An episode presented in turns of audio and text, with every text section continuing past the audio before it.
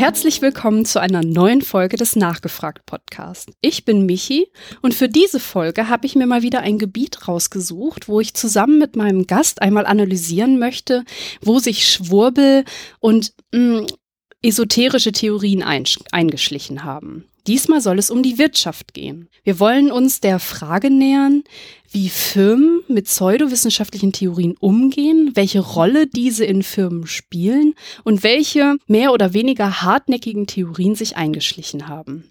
Dazu habe ich mir wieder einen kompetenten Gast eingeladen. Herzlich willkommen, Axel Ebert. Hallo. Hallo aus Österreich. Grüße aus Hamburg nach Österreich. Vielen Dank, dass du der Einladung gefolgt bist. Ja, gern. Axel, du bist Diplompsychologe und arbeitest als Berater in der Wirtschaft. So ist es bist aber auch Autor und hast dich halt sehr viel mit schwurbeligen Theorien in der Wirtschaft beschäftigt, richtig?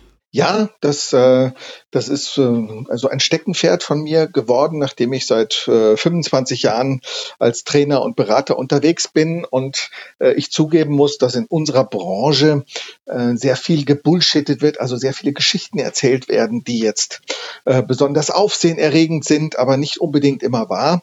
Ähm, Habe ich vor einigen Jahren festgestellt, äh, da hat mich jemand gefragt, ob ich nicht mal die Geschichten aufschreiben kann und bei der, bei der Recherche um Geschichten, die ich öfter erzähle, habe ich festgestellt, dass doch einiges von dem, was ich erzähle, so nicht stimmt. Und das fand ich sehr spannend und habe gedacht, äh, ja, jetzt ist schon so lange her, dass ich studiert habe. Ähm, vielleicht nehme ich mir mal ein bisschen Zeit und recherchiere zu wichtigen Themen, die mich persönlich auch interessieren und habe da zusammen mit einem Kollegen, dem Christoph Wirl, äh, der das Trainingsmagazin in Österreich leitet, der und den ich kennengelernt habe, auch, äh, der auch so ein, ein Herz hat für, für Bullshit-Geschichten, äh, habe mit ihm zusammen quasi dieses Buch geschrieben, bei dem wir uns dann 30 Themen vorgenommen hatten, von denen wir geahnt haben, da steckt möglicherweise nicht viel dahinter. Und bei 21 davon haben wir auch festgestellt bei genauerer Recherche, dass man die so eigentlich nicht erzählen sollte und dass man die klassisch eigentlich als Bullshit bezeichnen kann. Ja, ich hatte es ja gerade auch als Schwurbel bezeichnet. Ich glaube, der, diese Begrifflichkeit passt sehr gut. Du hast jetzt gerade gesagt, dass du Berater bist. Ich würde gerne noch mal einmal fragen, was heißt das eigentlich? Wen berätst du denn? Ja, ich berate Firmen zu Themen vor allem Kommunikation. Wir machen viele äh, so Corporate Language Projekte, wo wir Unternehmen ähm, äh, begleiten in dem, wie die Sprache zu ihrer Marke passt. Wir begleiten überhaupt viele Markenprozesse, wo also Unternehmen sich fragen, was ist eigentlich unsere äh, DNA, was ist der Kern unseres, unserer Marke und wie können wir den umsetzen, dass Mitarbeiter verstehen, worum es bei unserer Marke geht und auch dementsprechend handeln. Und das äh, mache ich jetzt seit äh, über 20 Jahren schon und habe dazu zwei Marken mal mitgegründet. Einmal die Wortwelt, wo es eben hauptsächlich um Text geht, und mhm. einmal die Identifier, da geht es um Identifikation mit dem Unternehmen, um Unternehmenskultur, Internal Branding, wie das so schön neudeutsch heißt. Und äh, da haben wir schon sehr viele Projekte gemacht, hauptsächlich in Österreich, aber auch in Deutschland und der Schweiz. Du hast dann ja auch sicherlich mit vielen Firmen zu tun und hast gerade ja auch schon gesagt, dass in eurer Branche sehr viel Bullshit auftaucht. Ist dir das denn in deinem Alltag viel passiert und das, ist das deswegen so zu deinem Steckenpferd geworden? Ja, und das ist auch wirklich spannend. Gerade wenn man als Trainer unterwegs ist, dann muss man den ganzen Tag überzeugen. Und dann stellt irgendjemand eine, eine Frage oder stellt etwas in Frage. Und dann ist man froh darüber, wenn man viele Geschichten hat, die man erzählen kann, äh, womit man dann als kompetent und überzeugend dasteht. Und jede dieser Geschichte, das ist quasi so ein Pfeil im Köcher den man dann abschießen kann. Und natürlich als Trainer sucht man dann auch solche Geschichten und im Vorbeigehen bekommt man viele solcher Geschichten mit. Eine Geschichte, die für mich so eine Impulsgeschichte war, die ich auch öfter erzählt habe, ist die Geschichte vom Spacepan. Vielleicht kann ich die kurz erzählen, Gerne. weil die ganz, ganz spannend ist. Und zwar wird das äh, häufig bei Firmen, wo, wo es um Vereinfachung geht. Also Simplicity, wie das so schön neudeutsch heißt, ist ja ein Thema für viele Firmen und da war ein Unternehmen mit dem Markenwert Simplicity und um das gut darzustellen, sucht man natürlich gute Geschichten. Und da gibt es die schöne kurze Geschichte, dass ähm, die NASA in den 60er Jahren für 12 Millionen Dollar für ihre Astronauten den Space Pen entwickelt hat. Mhm. Weil Kugelschreiber eben bei Schwerelosigkeit nicht funktionieren. Genau. Und russische Kosmonauten nahmen einfach einen Bleistift mit. Und diese Geschichte ist natürlich wunderschön, sympathisch. Zum einen, weil die Russen bei technischen Geschichten nicht immer so gut abschneiden. Und man kennt das vielleicht auch aus dem Alltag, dass manchmal eine einfachere Lösung eine bessere ist. Diese Geschichte kann man eben so schön in zwei Sätzen erzählen. Deswegen habe ich das auch gemacht und irgendwann habe ich bei der Recherche festgestellt, dass an der Geschichte wirklich so überhaupt nichts stimmt. Also zum einen sind auch die Amerikaner zuerst mit Bleistift äh, ins, ins All geflogen. Allerdings ist das ist das die Frage, ob das so eine besonders gute Idee ist, weil dieser Graphit äh, leicht entzündbar ist und der Abrieb, der schwebt rum und den kann man einatmen und Deswegen ist es also schon mal zum einen gar nicht so toll, äh, mit Bleistiften, wie die russischen Kosmonauten das auch gemacht haben, zu fliegen. Das andere ist, dass die NASA überhaupt nicht dieses Geld ausgegeben hat für diesen Pen, sondern dass ein Herr Fischer eine Gasdruckmine entwickelt hat und äh, das der NASA für sehr günstige äh, drei Dollar pro Stück mit dieser Metallgasdruckmine verkauft hat. Und die NASA hat das also gar nicht selber entwickelt. Und äh, letztendlich war es auch ein genialer Marketing-Aktion äh, von, von Paul Fischer, den dann als Space Pen wird heute noch verkauft äh, zu Brandon und damit kann man eben auch schreiben, auch über Kopf und so weiter. Das aufgrund dieser Metall-Gasdruckmine schreibt er eben überall. Und diese Geschichte ist insofern so eine klassische Bullshit-Geschichte, weil die ist so schön einfach zu erzählen, die falsche Geschichte. Ja, die richtige Geschichte ist viel komplizierter zu erzählen. Und das, was Trainer oft zu Bullshittern macht, ist genau diese Sache, dass es ihnen eigentlich egal ist, ob etwas wahr ist oder nicht, sondern Hauptsache, man kommt damit durch. Hauptsache, man kann in der kurzen Präsentation, die man da hält, überzeugen. Und das ist auch die Definition heute von Bullshit. Das fand ich auch sehr spannend bei der Recherche, dass Bullshit heute wirklich ein philosophischer Fachbegriff ist. Es ist nicht nur so dahingesagt, sondern Princeton-Philosoph Harry G. Frankfurt, äh, der hat dieses schöne Buch On Bullshit geschrieben, schon in den 80er Jahren. Und äh, da unterscheidet er eben den Bullshitter vom Lügner. Also der Lügner, das ist ja der, der die Wahrheit verdreht. Mhm. Aber er kennt die Wahrheit. Der Bullshitter, dem ist vollkommen egal, ob etwas wahr ist oder nicht, sondern Hauptsache, ich komme damit durch. Okay. Das ist ein Phänomen, was sehr spannend ist, weil das natürlich sehr aktuell ist. Da wird auch immer der Herr Trump natürlich zitiert. Also ein klassischer Bullshitter, dem es auch wahrscheinlich egal ist, ob es stimmt oder nicht, was er sagt, wenn er meint, bei seiner Amtsangelobung waren mehr Menschen als jemals zuvor am Platz. Und dann die Bilder zeigen, das ist nicht so. Und dann seine Pressesprecherin dann von alternativen Fakten redet. Also da geht es einfach drum, oft ein Gefühl zu vermitteln. Und das ist auch so spannend. Harry G. Frankfurt versucht auch zu erklären, warum es heute so viel Bullshit gibt. Und er sagt, neben der Überforderung, also Überforderung, weil wir heute immer gefragt werden zu allen möglichen Themen und immer irgendwas äh, parat haben müssen, hat es möglicherweise auch mit einem, mit dem grassierenden Antirealismus zu tun. Also Antirealismus, so in der postmodernen Philosophie, radikaler Konstruktivismus, es gibt keine Realität. Und wenn es natürlich keine Wirklichkeit, keine Realität gibt, wenn ich das glaube, dann brauche ich mich da auch nicht wahnsinnig anzustrengen. No. Also dann zählt plötzlich statt Richtigkeit mehr diese Aufrichtigkeit, mehr dieses, äh, die Amerikaner nennen es Truthiness, also diese gefühlte Wahrheit, die dann mit dem Brustton der Überzeugung vorgetragen wird und die äh, dann Leute auch beeindruckt. Und gerade wenn ich dann Konstruktivist bin, kann ich das ja auch schwer in Frage stellen. Man, ja, das ist seine Wahrheit, äh, seine Realität. Also dieser Antirealismus ist möglicherweise auch ein Grund, warum sich Bullshit äh, bei uns so verbreitet. Und dann hast du dich entschlossen, wo du diese ganzen Geschichten gehört hast, das Buch Bullshitbusters zu schreiben. Du hast ja gerade schon erzählt, dass das eine ja so ein Gemeinschaftsprojekt war, in dem mhm. du Mythen und eben diese Irrtümer aus der Beraterszene unter die Lupe nehmen willst. Ähm, welche Bereiche habt ihr da denn abgedeckt? Also wo kommen denn diese pseudowissenschaftlichen Theorien in, in der Wirtschaft vor? Also erzählt werden sie natürlich ganz viel in so Keynotes und Trainings und überall dort, wo man eben aufsehenerregende äh, Geschichten braucht. Und bei der Suche haben wir dann festgestellt, dass sich diese Geschichten eigentlich in drei Kategorien äh, aufteilen lassen. Mhm. Es gibt einmal solche Geschichten wie diese Spacepan-Geschichte, die einfach eine Erfindung sind. Also wo einfach sich jemand gedacht hat, ah, das klingt irgendwie cool, wenn ich das so erzähle. Dann gibt es eine äh, Art von von Mythos, Bullshit-Geschichte, die basiert auf überholten Annahmen. Also da ist ganz viel auch so aus der Neurowissenschaft, wo man einfach in den 60er Jahren anderes geglaubt hat, als man heute weiß. Und die dritte Kategorie, das sind so unzulässige Verallgemeinerungen.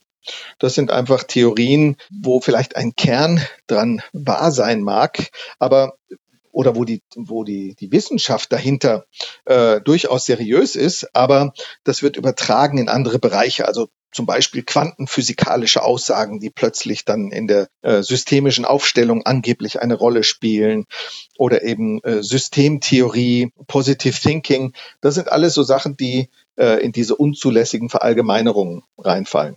Mir kommt es ein bisschen so vor, als wenn Erfindungen, da kommen wir dann doch eher der Lüge nahe, weil du hattest ja gerade schon ja, das genau. Ding aufgemacht, ja. Lüge und Bullshit und unzuverlässige also die Verallgemeinerung ist dann eher das wirkliche Bullshitting. Also dass wir uns da quasi steigern. Aber auch, also auch der Punkt, äh, und das kann man schön an einem anderen Beispiel gleich erzählen, mhm. äh, auch diese wirklich falschen Aussagen sind ja nur dann eine Lüge, wenn ich das Richtige kenne. Also ich habe diese Spacepen-Geschichte längere Zeit nicht als Lüge erzählt, sondern ich habe gedacht, es wäre wahr. Ja? Und in dem Moment bin ich ein Bullshitter. Ich habe nicht recherchiert, was ich einfach hätte tun können. Ich hätte einfach ins Internet gehen können. Viele dieser Mythen sind mittlerweile auch aufgeklärt und die Spacepan-Geschichte, das findet man recht schnell, dass die nicht stimmt. Aber ich habe also quasi nicht gelogen, sondern ich habe einfach nur diese Geschichte irgendwo anders gelesen. Die kam in einem Buch vor und wir wissen ja alle, was in Büchern steht, stimmt. und deswegen habe ich das dann erzählt und äh, habe deswegen also nicht im klassischen Sinn gelogen, sondern war einfach äh, fahrlässig, dass ich das nicht äh, recherchiert habe. Ist es so typisch, dass man quasi Sachen, die ihr in eurer Branche so hört, dann einfach weitererzählt? Ja, das ist sehr typisch und das ist auch wirklich das Erschreckende, äh, wie oberflächlich diese Geschichten eigentlich sind. Also man könnte, man kann sehr schnell, wenn man recherchiert, feststellen, dass Sachen nicht stimmen. Allerdings nimmt man sich damit wieder auch eine äh, Geschichte, einen Pfeil im Köcher. Mhm. Ja? Und nachdem man das nicht will, erzählt man eigentlich lieber solche Geschichten. Und das andere, was auch noch dazu beiträgt, ist, dass ähm, für die Leute oft dann Wahrheit auch gar nicht so einen hohen Stellenwert hat, sondern na ja, aber das ist doch, auch wenn es nicht stimmt, so ist es doch gut erfunden und das ist ja vielleicht nur eine Metapher und äh, wir wollen damit ja was verdeutlichen und also diese Art von, von Entschuldigung äh, hört man dann sehr oft. Und man muss auch sagen, das hängt natürlich damit zusammen, weil sagen wir, die Organisationsentwicklung, äh, Kommunikationsbereich, das ist natürlich äh, andere Wissenschaft als äh, Physik in dem Sinn, wo ich äh, auch mit Experimenten vielleicht was ähm, erreichen kann oder auch anders als sezierende Wissenschaft, wo ich wirklich Dinge auf den Grund gehen kann. In der Organisationsentwicklung ähm, gibt's halt auch sehr wenig so richtig gut wissenschaftlich belegte Theorien. Mhm. Und deswegen hält sich natürlich auch ganz viel an Schwurbel und an Mythen, einfach weil es keine äh, wirklich realistische äh, Alternative oft dazu gibt. Ich würde gerne nochmal bei den Erfindungen bleiben. Und ja. da nochmal nachfragen, was sind das denn so für typische Erfindungen, die ihr im Köcher habt, die ihr benutzt oder du benutzt hast, um eben Dinge klarzumachen? Also eine Geschichte, die mich sehr fasziniert hat, äh, die habe ich zwar selber nie erzählt, aber die hatte ich schon auch gehört. Äh, das ist das berühmte Fünf-Affen-Experiment. Ich weiß nicht, ob du das kennst. Bei den fünf Affen geht es darum, man stellt sich vor, fünf Affen in einem Käfig und in der Mitte des Käfigs steht eine Leiter und oben über der Leiter hängen, hängen Bananen. Natürlich klar, die Affen klettern da hoch und wollen die Bananen.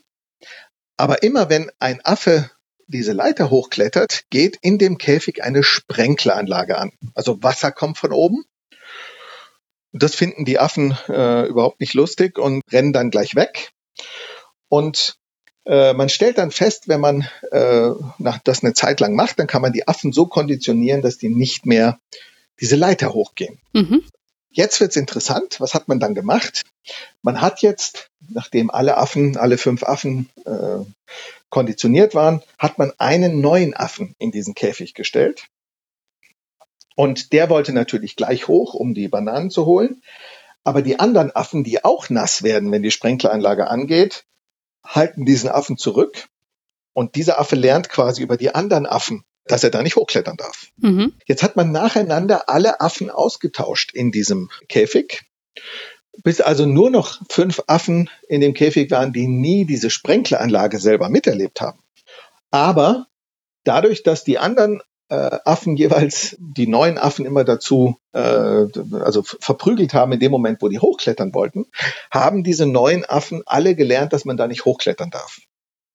Und so zeigen die also ein Verhalten, was überhaupt keine, keine nachvollziehbare Ursache mehr hat äh, für die Affen. Die wissen auch nicht, warum sie da nicht hochklettern, aber keiner klettert da mehr hoch. Diese Geschichte, die wird häufig verwendet im Rahmen von Unternehmenskulturpräsentationen. Kann man sich leicht vorstellen, warum? Weil natürlich gibt es auch bei Kulturen so Dinge, die sich entwickeln und irgendwann verliert man eigentlich den, den, den Grund, warum das so war. Das wird einfach nur noch so gemacht aus Gewohnheit. Ja, das kenne ich. Also genau, man kennt das und das ist ja auch sehr plausibel. Jetzt ist spannend diese Geschichte, ähm, wenn man versucht zu recherchieren, woher ist denn dieses Experiment? Und da gibt es in Österreich so eine ähm, Fact-Checking-Organisation, Mimikama heißen die. Ja. Die haben das da mal gemacht, einfach mal nachzugehen, wo wurde denn dieses Experiment durchgeführt? Mhm. Und da stellt man fest, man findet kein Experiment in der klassischen Literatur, wo, wo das durchgeführt wurde. Und äh, daraufhin haben die sich, haben die geschaut, ja, wo ist es denn das erste Mal veröffentlicht worden? Und da gibt es so Management-Gurus äh, mit dem Namen Hamel und Prahalat und die beiden haben viele Managementbücher geschrieben und da kommt dieses, diese Geschichte drin vor. Ja. Alle anderen Geschichten kommen, äh, die sich, die, wo das vorkommt, die beziehen sich eigentlich immer auf die beiden. Mhm. Und dann haben sie also nachgefragt ähm, dort, wo denn die Geschichte her sei. Und die Assistenz vom Herrn Hamel war das, glaube ich, die hat gesagt, äh, es tut ihm leid, er weiß nicht mehr genau, wo das her ist. Und man hat sich da rausgeredet und heute geht man eigentlich davon aus, dass die beiden das erfunden haben. Die haben einfach diese Geschichte erfunden und da reingeschrieben, auch weil sie so plausibel klingt. Jetzt könnte natürlich sein, obwohl sie es erfunden haben, dass das trotzdem stimmt. Also wie du sagst, man, man kennt das ja, man hat das ja erlebt. Aber wenn man Affenforscher befragt, dann sagen die, also wenn sie Affen haben in einem Käfig und sie haben Bananen auf einer Leiter, dann verlieren sie die Bananen. Immer. also das, das tradiert sich bei Affen nicht über Generationen hinweg. Und das ist insofern ein unrealistisches Experiment, was einfach erfunden wurde. Allerdings, und das ist jetzt wiederum das Spannende daran, dieses Experiment soll ja verdeutlichen, dass wir Menschen Dinge tradieren. Und das ist oft ein Fehler, der gemacht wird, dass äh, von Tierexperimenten auf Menschen geschlossen werden. Und nur weil das bei den Tieren nicht wirklich plausibel ist, dieser Versuch, heißt das ja nicht, dass das nicht bei Menschen plausibel ist.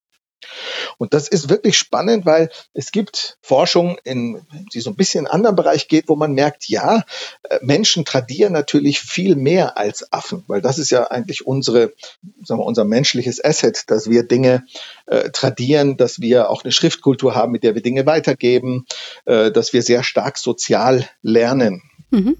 Und das möglich, möglicherweise ist dieses, die Aussage des Fünf-Affen-Experimentes bezogen auf Affen falsch. Aber auf Menschen kann man das möglicherweise gut argumentieren. Das heißt also, die Geschichte ist falsch und ich, ich werde dann immer gefragt, naja, die ist zwar falsch, aber kann man sie dann nicht trotzdem erzählen? Natürlich kann man sie erzählen, aber wenn man kein Bullshitter sein möchte, dann sollte man auch dazu sagen, dass die so nicht stimmt, dass das eher eine Metapher ist. Und dann könnte man sich eigentlich auch gleich Geschichten nehmen, die wirklich äh, real sind. Denn natürlich die Gefahr ist immer, wenn man sowas erzählt und das stimmt nicht, dass irgendwer schon weiß, dass das nicht stimmt und dass die eigene Kompetenz damit ähm, mhm. einfach den Bach runtergeht. Ja. Und das passiert auch immer wieder. Also es gibt die berühmte Geschichte vom Frosch, der im, in, ins, ins Wasser gesetzt wird und wenn das Wasser langsam erwärmt wird, dann äh, merkt er das nicht und äh, verbrutzelt. Das ist auch so eine klassische Geschichte, die falsch ist. Das ist äh, experimentell nachgewiesen. Nein, Frösche springen heraus, wenn es wärmer wird, egal wie langsam es wärmer wird, das Wasser. Und diese Geschichte hat Al Gore zum Beispiel erzählt bei, bei seinem großen Vortrag zur Klimaerwärmung. Ähm, äh, und er wurde dann von seinen Kritikern, einfach weil er diese falsche Geschichte verwendet hat, gesagt, naja, wenn diese Geschichte schon nicht stimmt, dann wird der Klimawandel auch nicht äh, so schlimm sein, wie er erzählt. Ja. Also es ist natürlich so, dass, dass die Gesamtkompetenz damit äh, den Bach runtergeht, wenn man falsche Geschichten erzählt.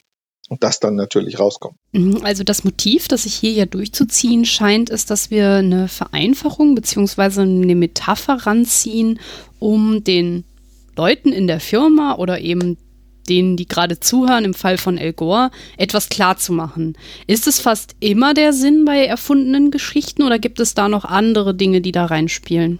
Ja, ich würde sagen, das ist immer, immer ein Hintergrund, dass man überzeugen möchte, dass man eine Aussage zur Hand hat, äh, die man nicht mit einer wahren Geschichte äh, belegen kann oder gerade keine wahre Geschichte zur Hand hat und dann nimmt man die aufsehenerregendere falsche Geschichte. Und das ist natürlich dann finde ich weniger ein Problem, wenn es wie bei den fünf Affen, wenn die Geschichte dahinter vielleicht stimmt.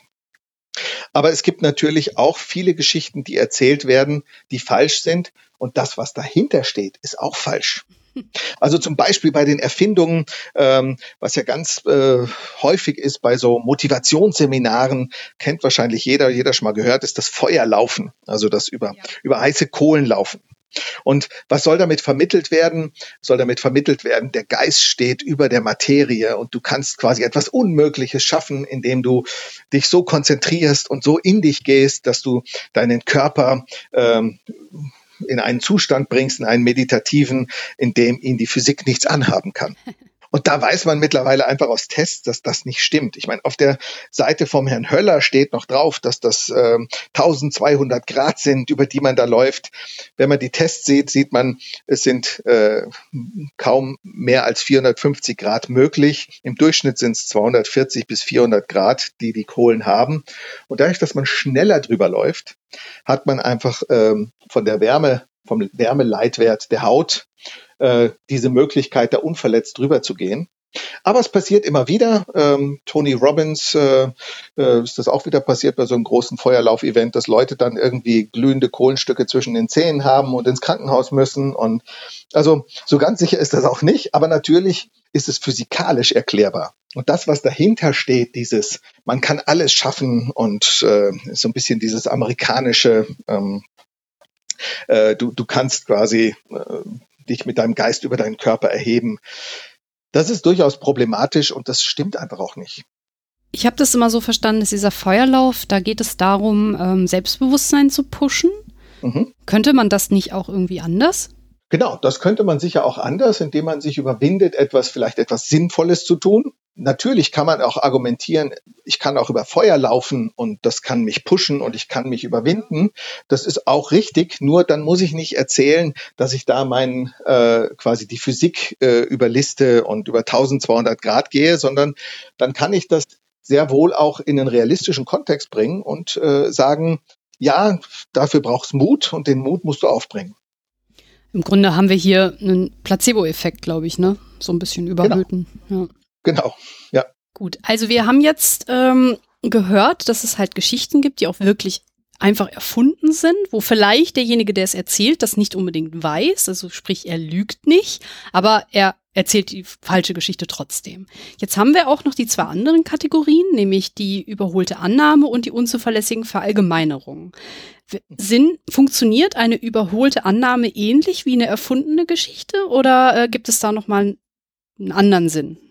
Ja, also was ich ja spannend fand, ist, dass sowohl vom Einsatz wie auch von der Argumentation dahinter sind die Geschichten so unterschiedlich, dass ich da äh, gar nicht eine Struktur dahinter sehen würde. Das, was sie eher vereint, ist der Punkt, dass ähm, man sagen kann, naja, diese Annahme war vor 50 Jahren mal eine vielleicht eine sinnvolle Annahme, aber mittlerweile sollte man sowas nicht mehr behaupten, weil man einfach mittlerweile in der Forschung weiß, dass das so nicht stimmt. Also das hat man eben besonders stark bei, äh, bei so Themen aus der, bei so Neuromythen, also alles, was so Hirnforschung betrifft. Ähm, da geisterte ganz lange rum und das glauben heute auch noch viele Menschen, dass wir nur zehn Prozent unseres Hirns benutzen. Und da gibt's auch Filme dann wie diesen Film Lucy, ähm, wo dann über eine Droge der, die 90 Prozent aktiviert werden. Das ist alles sehr faszinierend. Es stimmt nur überhaupt nicht, weil das ist gerade das Erstaunliche an unserem Gehirn, dass wir selbst im Schlaf äh, eigentlich das Gehirn immer komplett aktiv ist mhm. und äh, dass es eben nicht so ist, dass nur ein kleiner Teil aktiv ist. Dass man das geglaubt hat, hing eben mit der Forschung damals zusammen. Ähm, heute wird es deshalb oft geglaubt, weil man immer noch diese Bilder sieht, wo nur ein kleiner Teil äh, bei so bildgebenden Verfahren rot ist, von dem man sagt, der äh, da fand die Aktivität statt. Und das sind Kontrastbilder, der Rest des Gehirns arbeitet auch, aber in diesem Bereich eben im Moment besonders stark. Und deswegen kommen solche Bilder zustande, aber das heißt nicht, dass das, äh, dass wir quasi nur so einen kleinen Teil unseres Gehirns nutzen. Ja. Und auch andere, ja, auch andere Beispiele, also ich will jetzt gar nicht so äh, tief da reingehen, ich finde andere äh, Themen fast interessanter. Viele wissen das auch, auch rechte und linke Gehirnhälfte, die angeblich für Emotionalität und Rationalität stehen. Das sind so Mythen aus einer Zeit, äh, wo man einfach noch nicht so viel über das Hirn wusste. Heute weiß man, dass man das nicht so einfach mit rechts und links verorten kann. Dass das auch äh, einfach problematisch ist, wenn Leute das erzählen. Und daran kann man auch immer schön sehen, bei Produktwerbung, ich habe das gerade auf einer Messe, äh, liest man das ganz oft, ja, bei uns werden beide Gehirnhälften aktiviert. Ja, da wissen Sie, da ist gar nichts dahinter. Die behaupten einfach irgendwas, weil ähm, das wäre eine Sensation. Ähm, erstens, wenn überhaupt nur eine Gehirnhälfte arbeitet äh, bei der Person und wenn dieses Produkt dann das andere, also die, die Doppelnutzung ermöglichen würde. Es wäre eigentlich nicht eine Sensation, sondern es wäre sicherlich ziemlich schlimm, wenn nur eine Gehirnhälfte arbeiten würde. Ja, gut, ja. Ist denn äh, diese Marketing-Komponente häufig der Sinn von so einer überholten Annahme oder ähm, welche Funktion haben diese Geschichten? Ich glaube, und ich muss sagen, im, im Geschäftsbereich, im Business hat ja Marketing überhaupt einen sehr hohen Stellenwert und äh, ganz viel zahlt darauf ein. Und einerseits wird mit Mythen Geld verdient und andererseits wird über die Begründung mit Mythen viel Geld verdient. Wo übrigens wirklich Geld verdient wird auch, das ist sehr spannend, äh, mit einem überholten, äh, mit einer überholten Annahme, das sind die Lerntypologien. Mhm. Da gibt es heute 71 Tests, die verkauft werden und jede Menge Leute, die diese Lerntypologie-Tests durchführen. Also Lerntypologie heißt, ähm, dass man dass das diagnostiziert wird, was für ein Lerntyp man ist. Ob man eher ein visueller Lerntyp ist oder ein auditiver oder ein kinästhetischer. Also ob man quasi leichter lernt über das äh, Sehen oder was Hören oder was Fühlen. Mhm. Und äh, das ist eine sehr verbreitete und, wie ich finde, ja auch sehr oberflächlich plausible Theorie. Mir, mir leuchtet das ja eigentlich sogar ein, muss ich sagen, dass äh, ein Musiker vielleicht eher auditiv lernt äh, und eher ein auditiver Typ ist und ein Maler vielleicht eher visuell orientiert ist. Und das Interessante ist, ähm, diese Theorie, die kommt aus den 70er Jahren, ähm, Frederik Fester hat damals, ein Biologe, hat damals eine TV-Serie gehabt und Bestseller geschrieben. Das ist extrem weit verbreitet. Im NLP wird es sehr stark, äh, also im neurolinguistischen Programmieren, wird das sehr stark propagiert, das sogenannte WAKOG-Modell. Also WAKOG steht für V-A-K-O-G, visuell, auditiv, kinästhetisch, olfaktorisch, gustatorisch, also schmecken. Mhm.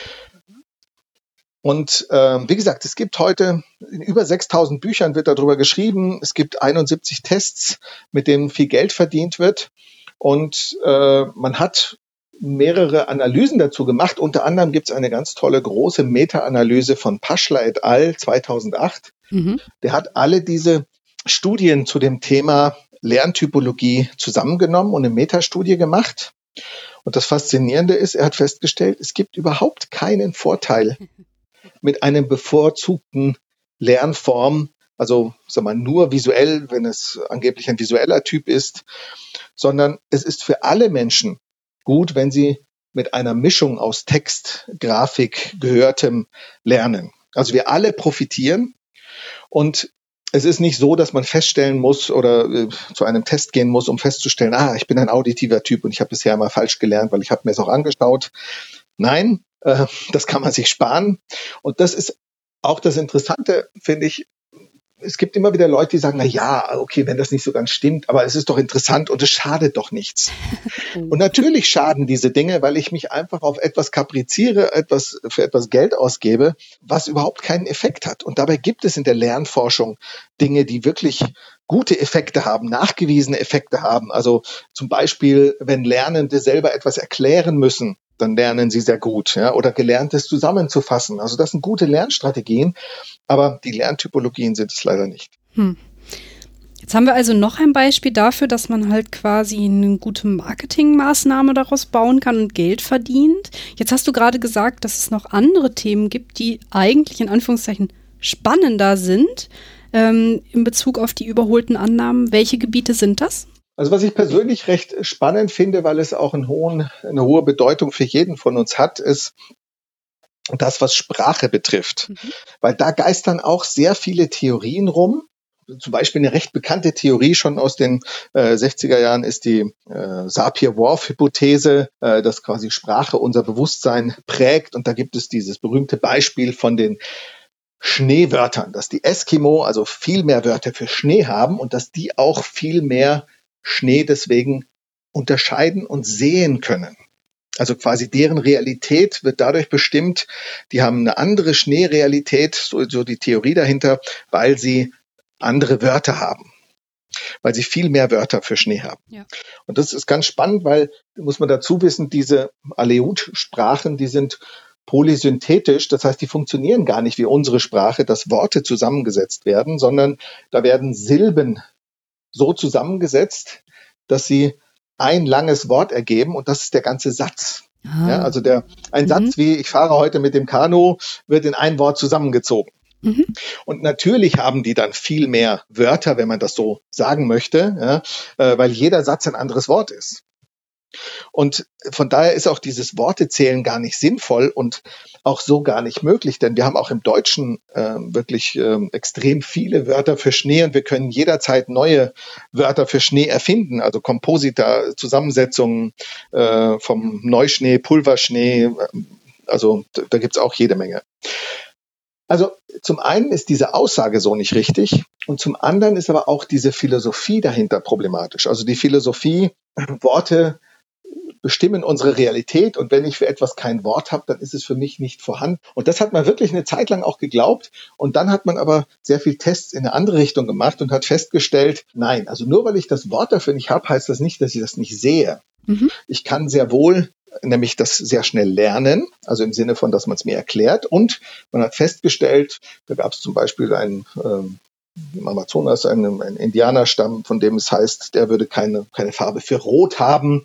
Und das stimmte zwar, aber die haben das dann umschrieben. Die haben gesagt, das ist äh, die Farbe des Blutes. Ja. ja. Es gibt sehr wohl auch ohne die Wörter natürlich die Wahrnehmungsmöglichkeit und diese überzogene, auch wieder ins Konstruktivistische reingehende, ähm, nur das, wofür ich Wörter habe, äh, existiert, ist einfach sehr fragwürdig, aber etwas, was sehr häufig im Business-Training erzählt wird, weil es natürlich den Charme für die Leute hat, auch wieder dieses alles ist möglich und äh, du kannst eine Realität schaffen, also auch wieder so eine Art Hype zu erzeugen. Aber so richtig verstehe ich das noch nicht. Äh, warum soll das denn für so eine Firma sinnvoll sein, äh, zu denken, dass man also äh, geht es, geht es, Entschuldigung, ich muss das nochmal kurz irgendwie zusammenkriegen, weil ich habe es, glaube ich, noch nicht ganz verstanden. Geht es dann in diesem Business-Training darum, der Firma klarzumachen, dass wenn sie ein Wort erfinden, dass sie dann eine Realität bauen und dadurch sich Chancen ergeben oder was ist der Sinn davon? Ja, und das, ähm, das hat ganz viel Impact auch in ganz viele anderen Theorien. Äh, äh, Im letzten Jahr gab es zum Beispiel einen großen Skandal in Deutschland. Das baute auf dem Framing auf. Framing ist auch so ein bisschen was Artverwandtes. Also diese Theorie, dass die Worte, der Wortrahmen, den ich verwende, dass der quasi bestimmt, äh, wie ich etwas wahrnehme. Mhm. Und äh, das hat natürlich für Firmen den großen Vorteil, dass sie einfach sagen können, ah, dann gebe ich meinem Mitbewerb ganz böse Namen und dann werden die Leute den ganz böse wahrnehmen. Und eine Beraterin, äh, sehr bekannte äh, Beraterin hat das äh, gemacht, die hat dem deutschen ersten Fernsehen der ARD ein Beratungsprojekt äh, angeboten und die haben das auch durchgeführt und da kam dann raus, ja, sie sollten ihren Mitbewerb in Zukunft äh, nicht mehr Privatsender nennen, sondern zum Beispiel könnten sie ihm den Namen geben, medienkapitalistische Heuschrecke. Mm. ja, und dann werden die Leute verstehen, ah, das ist ein, äh, eine schreckliche Firma, ja, schreckliche Sender. Und also diese Art von Manipulation, die man damit ähm, einfach durch Schönfärbendes, auch durch Euphemismen, also diese schönfärbenden Aussagen, dass man nicht mehr sagt Atombombe, sondern radioaktivitätserhöhende Defensivwaffe, das kann man natürlich, das funktioniert auch zu einem gewissen Teil. Allerdings hat das natürlich auch einen anderen Effekt. Wenn Leute das durchschauen, dann merken die, ah, hier werde ich manipuliert und das ist natürlich hoch unangenehm und kann auch wieder negativ. Also die ARD hat sehr viel Gegenwind bekommen und die Leute haben gesagt, na, ihr solltet vielleicht mehr Programm und weniger Populismus machen ja. ja und, und nicht einfach euren, euren Mitbewerb böse benennen. Also da ist oft auch eine Naivität dahinter, in dieser, in dem Glauben, man, man macht ja äh, einige Experimente und hat sehr isolierte Effekte und überträgt die dann so in die Realität und glaubt damit die Realität in der Hand zu haben. Und das ist was sehr problematisches, vor allem weil man auch weiß, dass diese Euphemismen oft nur eine Zeit lang funktionieren. Ja, da gibt es diese berühmte Euphemismus-Tretmühle, Steven Pinker mal eingeführt, der gesagt hat, also es ist einfach so, dass nach einer Zeit so ein neuer Begriff dann so negativ ist wie der alte. Ja, das heißt, nur weil ich einen neuen Begriff einführe, wird die Realität dadurch nicht schöner, sondern wenn ich den neuen Begriff quasi auf etwas draufsetze, was negativ ist, dann wird auch der neue Begriff irgendwann negativ sein. Also wenn heute Firmen von Freisätzen sprechen, ja, was meinen sie, kündigen, aber das hat mittlerweile auch schon so einen euphemistischen Beigeschmack, dass die Leute wissen, ah, die wollen das nur schön färben und das wird den Firmen dann noch mehr übel genommen, wenn sie solche schönfärberischen äh, Aktionen starten, die unrealistisch sind. Ja, also man kann ein Natürlich kann ich etwas ein bisschen schön färben, wenn es realistisch ist. Ja? ja? Es gibt ja auch Worte, die zum Glück nicht mehr also die es zum Glück nicht mehr gibt, dass man heute nicht mehr Neger sagt, weil das einfach aus einer Zeit ist, dass, dass es äh, Sklaven gab.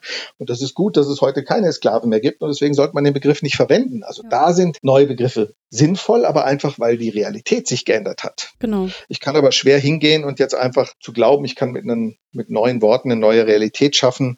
Das kann eben sehr nach hinten losgehen und da muss man sehr vorsichtig sein. Du hast gerade auch schon gesagt, ähm, oder beziehungsweise du hast gerade schon das NLP angesprochen. Ist das, was du mhm. gerade beschrieben hast, Teil davon? Ja, also im NLP kumuliert sich das alles. Gerade diese, diese irreale Weltsicht zu glauben, ich kann neurolinguistisch programmieren, ich kann Leute ähm, in eine andere Realität bringen mit Tricks. Und einer dieser Tricks sind, also einerseits sind so Sprachtricks, ja, äh, was da zum Beispiel auch immer wieder äh, erzählt wird, ist, sind diese, man darf keine Negationen verwenden. Ja, ja man darf nichts Negatives sagen, weil, und das ist so die Theorie auch aus dem NLP, weil unser Unterbewusstsein versteht das nicht.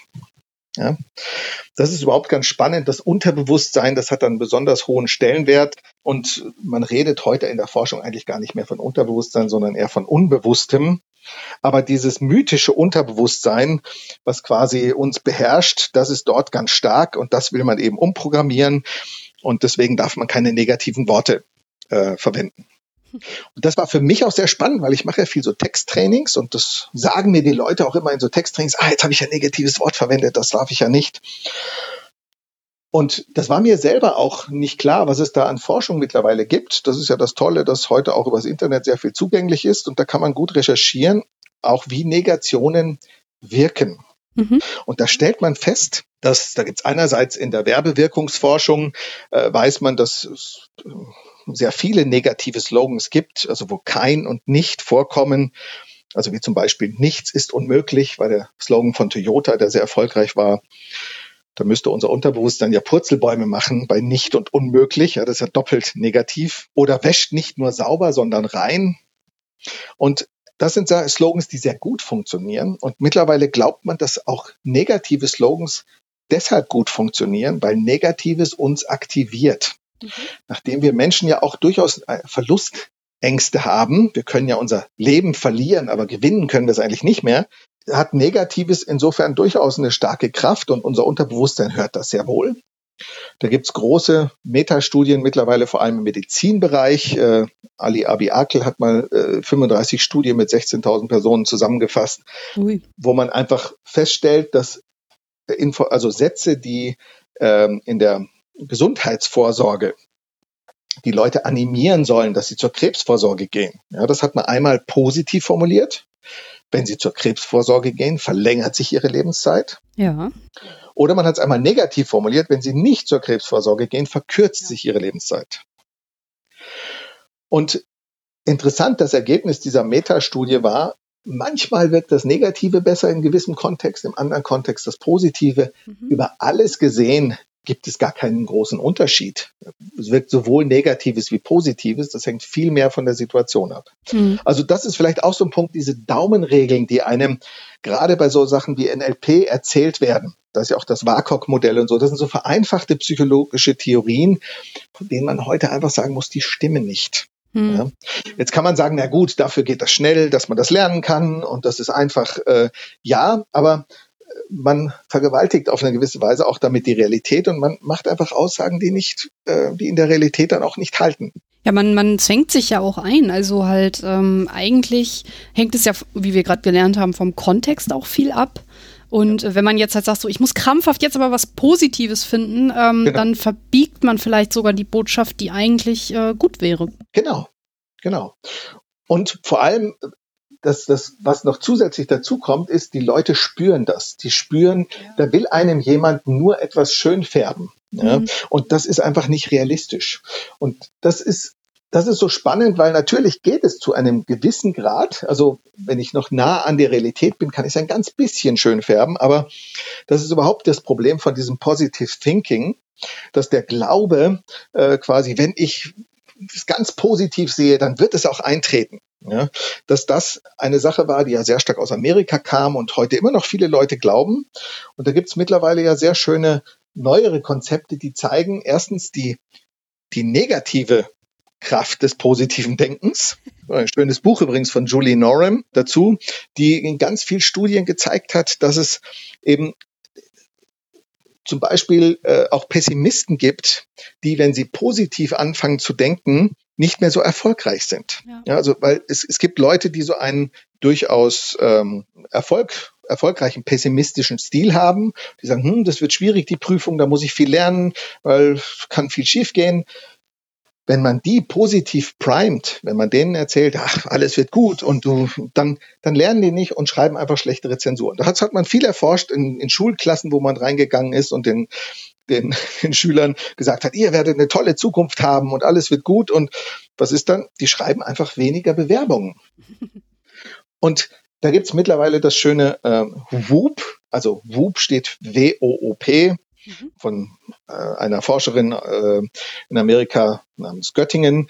Die hat einfach dieses positive Denken mit kritischem Denken kombiniert und kann zeigen, dass das viel erfolgreicher ist, als nur positiv zu denken. Mhm.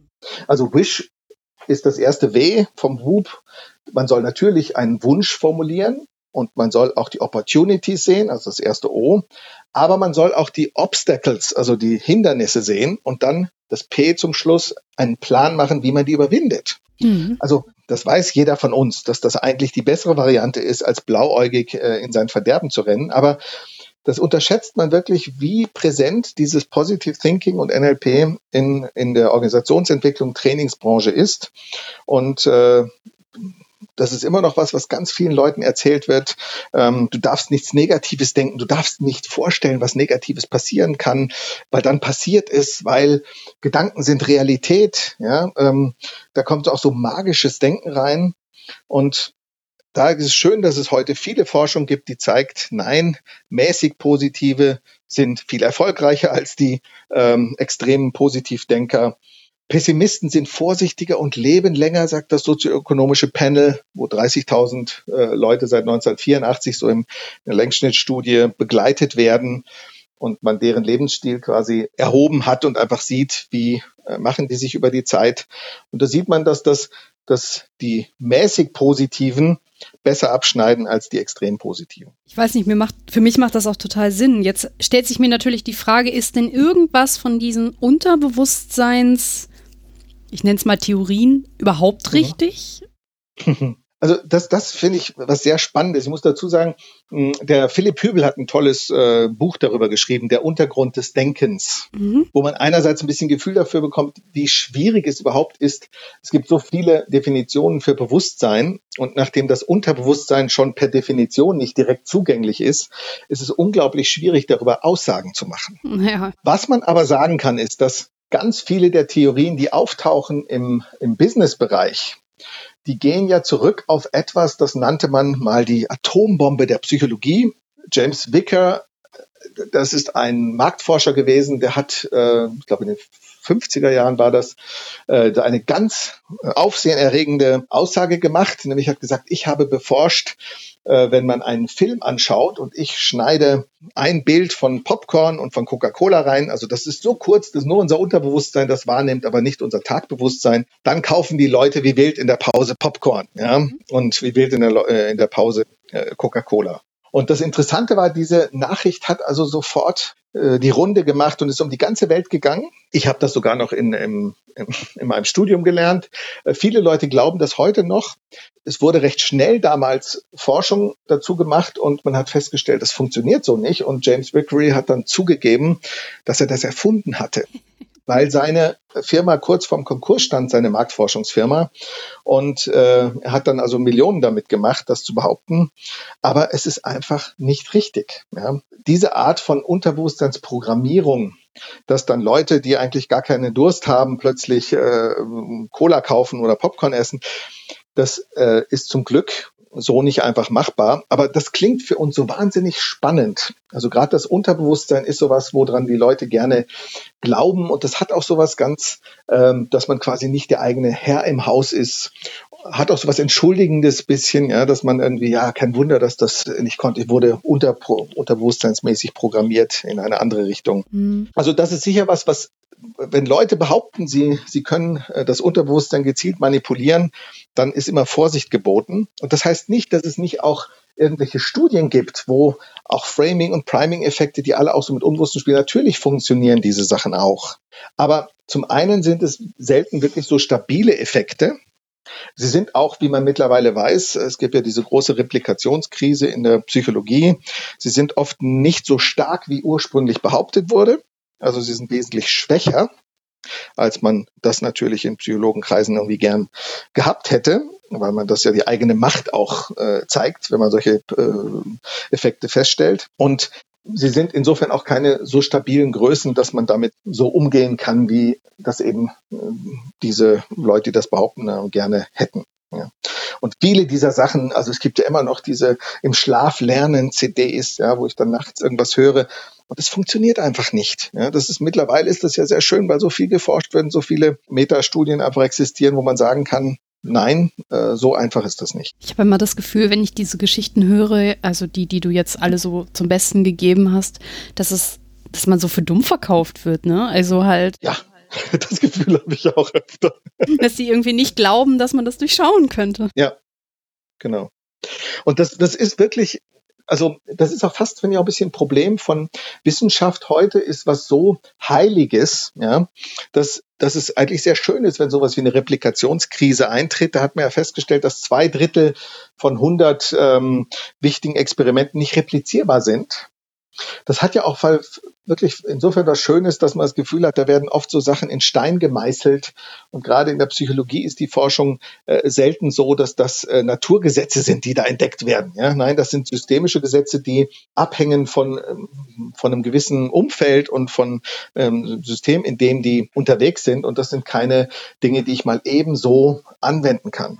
Und das finde ich dann immer wieder auch beruhigend, dass diese ganzen Unterbewusstseinstheorien, die gehen ja ganz oft in die Manipulation. Das ist ja was, was auch heute ein ganz starkes Feld ist, die Verhaltensökonomie. Herr Thaler hat dafür 2017 erst wieder einen Nobelpreis bekommen für seine Nudging-Theorie. Also Nudging heißt dieses Anstupsen.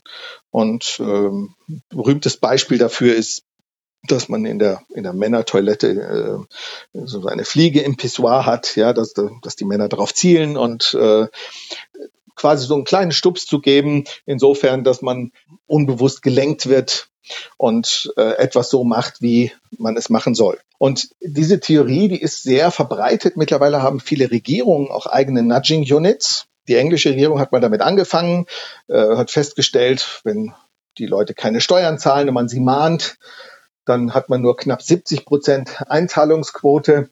Aber wenn man in den Mahnbrief reinschreibt, Ihr Nachbar hat schon gezahlt, dann steigt das Ganze nochmal um 10 Prozent. Ja? Also solche sagen wir, Manipulationen sind deshalb natürlich auch sehr umstritten, weil da geht man immer davon aus, Menschen sind dumm und wir nutzen jetzt einfach die Dummheit. Und es gibt natürlich auch einen anderen Weg, nämlich zu sagen, ja, wir könnten auch auf Aufklärung setzen ja, und äh, sinnvolle Dinge machen und die Leute nicht so umherschubsen. Ja, weil im Grunde genommen muss man sehr aufpassen, hat das einfach viel auch mit Manipulation zu tun. Ähm, kurze Frage, funktioniert die Geschichte mit dem Nachbarn? Ja, das ist, also ich kann ja auch immer nur rezipieren, was ich lese. Und äh, ich, ne, ich, ich glaube schon, dass das stimmt. Äh, die Frage ist, wie lange stimmt es? Ja, also am Anfang, als das Internet äh, erfunden wurde, hat man auch gedacht, boah, da machen wir für die Werbung ist das toll, da machen wir da oben Banner hin und dann kauft jeder. Und es war recht schnell, da gab es dann Banner Blindness. Ja, die Leute schauen darüber hinweg. Ja. Ähnliches vermute ich auch hier. Ich muss allerdings dazu sagen, das ist jetzt nur eine Vermutung, aber oft sind das genau diese Theorien, wo man sagt, ja, das ist zwar, das klingt zwar unheimlich spannend, aber es ist fraglich, ob das auf Dauer äh, mhm. wirklich funktioniert. Ja.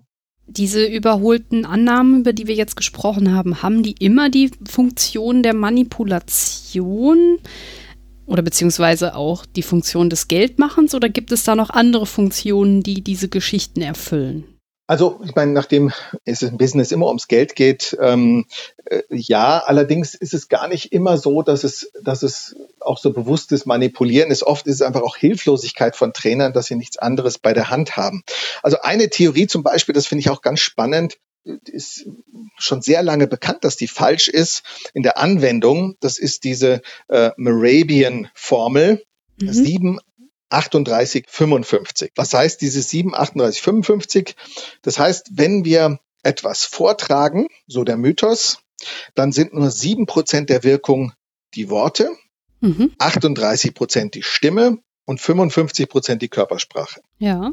Und das Interessante ist, diese Morabian-Formel, die geht auf Studien eben von Morabian zurück, die er 1967 mal durchgeführt hat. Und was hat er da gemacht? Er hat damals Leuten ein Wort vorsprechen lassen.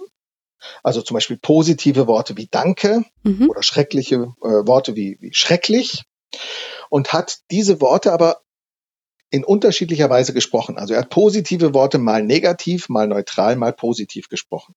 Also ein freundliches Danke und ein böses Danke und ein neutrales Danke. Mhm. Und wenn man Leuten das präsentiert, dann gibt es natürlich einen Widerspruch zwischen Inhalt und Stimme. Ja, also zum, wenn ich Danke böse sage, dann ist das ein Widerspruch. Und wenn es so einen Widerspruch gibt, dann zählt die Stimme mehr als der Inhalt. Was jetzt auch logisch ist, das ist auch das, was Ironie funktioniert. Ja. So, und diesen Test hat er gemacht. Und das stimmt auch wahrscheinlich so. Aber heute wird es hergenommen in Präsentationstrainings, um Leuten zu sagen, ah, nur sieben Prozent der Wirkung sind Worte, 38 Prozent ist die Stimme und 55 Prozent ist eure Körpersprache. Warum machen Trainer das? Die können natürlich dem Präsent Präsentationsworkshop-Teilnehmer schwer etwas über den Inhalt erzählen, den der Teilnehmer präsentieren soll. Da mhm. muss der mhm. Teilnehmer eine Ahnung haben. Aber die können ihm viel über Stimme und Körpersprache erzählen. Ja.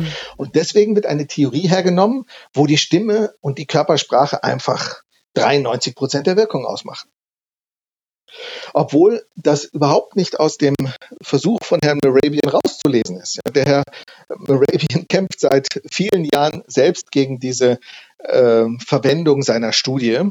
Mhm. Ist schon ganz verzweifelt, hat eine eigene Webseite dafür gemacht. Bitte nicht mehr diese Studie zitieren bei Präsentationstrainings. Ja? Och. Denn bei einer Präsentation hat, haben wir in der Regel nicht diesen Widerspruch zwischen Inhalt und äh, Stimme. Ja? Und das Interessante ist aber auch, warum überleben dann solche Theorien?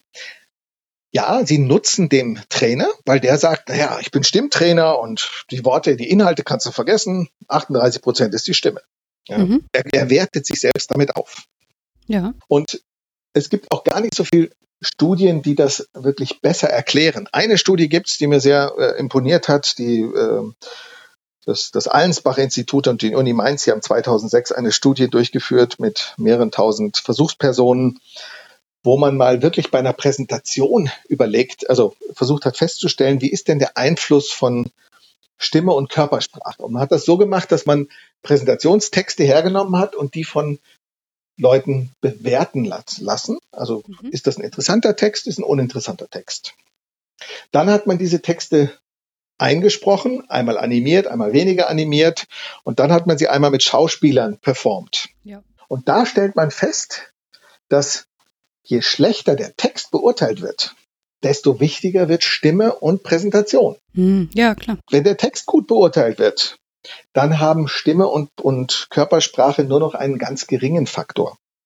Und das ist ja auch eine realistische Aussage. Ja, also die Aussage so grundsätzlich sieben Prozent der Wirkung sind Worte da muss ja auch bei einem eigentlich alle Alarmglocken läuten, weil das ist so eine Aussage wie äh, Essen braucht drei Prozent Salz. Ja, das ist, das kann nicht sein. Ja, das ist der der der Kuchen braucht weniger Salz äh, in Prozent als äh, als die ähm, die, die Käsespätzle. Ja, mhm. ähm, und es ist ja auch schwer einleuchtend. Also wenn, wenn jemand wie Stephen Hawkins einen Vortrag hält, wird man nicht sagen, dass Körpersprache 55 Prozent ausmacht. Ja, das ist, kann, kann schwer sein. Von daher ist es eigentlich erstaunlich, dass solche Theorien sich so lange halten und so wenig hinterfragt werden. Und das ist für mich auch das große Aha-Erlebnis bei dem ganzen Thema gewesen, dass man diese ganzen Dinge so einfach glaubt. Ist wirklich erstaunlich. Würdest du denn sagen, dass ähm, diese Theorien nur, in Anführungszeichen, nur dem Trainer etwas bringen oder hat die Firma da auch was von? Naja, was, was diese Theorien bringen, und da du hast vorhin von Placebo gesprochen, ist natürlich so eine Kontrollillusion. Ah. Mhm. Ich habe, das ist auch beim NLP, glaube ich, was das ganz stark ist, ich habe eine einfache Theorie, die ich anwende und jetzt glaube ich, ich kann die Welt, habe ich im Griff. Mhm. Und das weiß man auch aus Studien, das ist natürlich, das funktioniert auch. Ich handle auch selbstbewusster, wenn ich glaube, ich weiß etwas. Ja. Keine Frage. Problem ist aber natürlich, dass äh, dadurch, dass mein Wissen kein reales Wissen ist, ich dann auch sehr viel Blödsinn mache und dass diese Art von, ähm, ich glaube etwas gut zu tun und deswegen bin ich zwar erfolgreich, aber diese Theorien sind ja deshalb falsch, weil sie sich eben nicht an der Realität bewährt haben. Und das sind dann nachher Leute, die dann einfach auch sehr viel Hype produziert haben und äh, wo man dann einfach feststellt, nein, es hat nicht funktioniert, aber man hat es ihnen lange geglaubt, weil sie die Kontrollillusion vermitteln konnten. Ja, Jetzt haben wir ja noch die unzuverlässigen Verallgemeinerungen. Haben die auch diesen Sinn? Absolut. Also das, diese Beispiele jetzt mit Morabian und Positive Thinking, die sind auch äh, schon unzulässige Verallgemeinerungen, weil diese Morabian-Theorie, die ist ja korrekt im Ursprung, aber eben nur bezogen auf widersprüchliche Botschaften und die wird dann aber verallgemeinert in alle Arten von Botschaften. Ja. Und diese unzulässigen Verallgemeinerungen sind besonders interessant, weil da kann man natürlich mal sagen, ja, da ist ein wahrer Kern dahinter. Und da muss man ja auch aufpassen, dass man nicht zu äh, streng wird. In dem Sinn, natürlich weiß man noch nicht bei allem, wie es funktioniert und man kann nicht bei allem gleich sagen, das ist Blödsinn. Ja? Deswegen sollte man da auch nur Theorien reinnehmen, die klar falsch sind, also wie zum Beispiel Morabian-Theorie, äh, wo er selber sagt, das ist nicht richtig. Und was man dort viel erlebt, sind sind auch diese Übertragungen von so an sich sehr renommierter Forschung auf den Alltag. Also zum Beispiel, was ich immer ganz spannend finde, ist, der Holm Hümmler macht das, du hast ja auch einen Podcast dazu gemacht mit Quantenphysik, ja. Ähm, das, und, und sobald man über Quantenphysik redet, weiß man, jetzt kennt sich keiner mehr im Raum mehr aus, also keiner kann widersprechen. Da müsste man schon sehr Pech haben im Business Training, wenn da wirklich ein Quantenphysiker sitzt. Ja? Und dann kann man auch alles Mögliche behaupten. Ja? Kopenhagener Deutung und es gibt keine Realität und wir machen hier ein Quantenfeld und, und das ist etwas, was wo die Leute das Gefühl haben, boah, das ist Wissenschaft. Mhm. Und das ist oft auch diese Tragik dieser Heiligkeit von Wissenschaft, dass man das auch gar nicht wirklich in Frage stellen sich traut.